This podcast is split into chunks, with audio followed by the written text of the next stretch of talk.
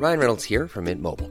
With the price of just about everything going up during inflation, we thought we'd bring our prices down. So to help us, we brought in a reverse auctioneer, which is apparently a thing. Mint Mobile unlimited premium wireless. Ready to get 30, 30, bit to get 30, bit to get 20, 20, 20, bit to get 20, 20, bit to get 15, 15, 15, 15 just 15 bucks a month. So, Give it a try at mintmobile.com slash switch.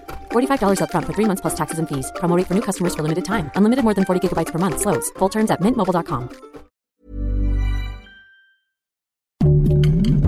Heraldo Podcast, un lugar para tus oídos. Escucha la opinión de Sergio Sarmiento, quien te invita a reflexionar todos los días con la noticia del día.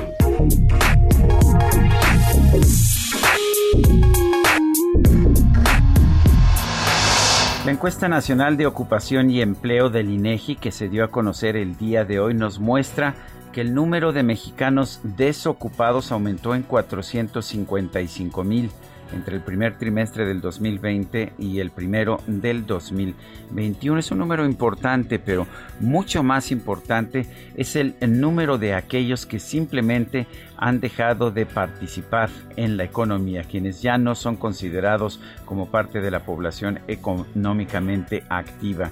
En el primer trimestre del 2021, eh, habíamos visto ya un aumento de 1.8 millones de personas que han dejado que han dejado ya de ser consideradas como parte de la población económicamente activa. Ser económicamente inactivo, sin embargo, no quiere decir que la gente no desee trabajar. En el primer trimestre del 2021, más de 8.3 millones de personas calificadas sin actividad económica decían que estaban dispuestas a trabajar si alguien les ofrecía algún empleo. Este es un aumento de 2.7 millones más que en el año anterior. Vale la pena señalar que las principales afectadas por esta situación, por esta falta de empleo, son las mujeres.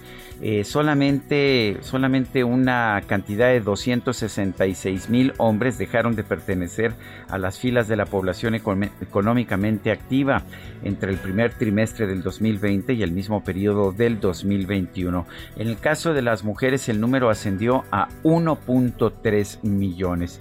Estamos viendo cómo se amplía de hecho eh, la brecha entre las mujeres que trabajan y aquellas que no trabajan y entre los hombres que trabajan y aquellos que no lo hacen. La tasa de participación en la economía eh, fue de 74.2% para los hombres y de apenas 41.7% de las mujeres. Todo esto nos debería entristecer. Lo que nos dice la experiencia en países desarrollados es que cuando el número de mujeres que trabaja aumenta, a todo el país le va mejor, hay mayor crecimiento económico, pero también hay mayor igualdad. Esto no lo estamos viendo en México. Es cada vez mayor el número de mujeres que se quedan sin empleo en nuestro país. Yo soy Sergio Sarmiento y lo invito a reflexionar.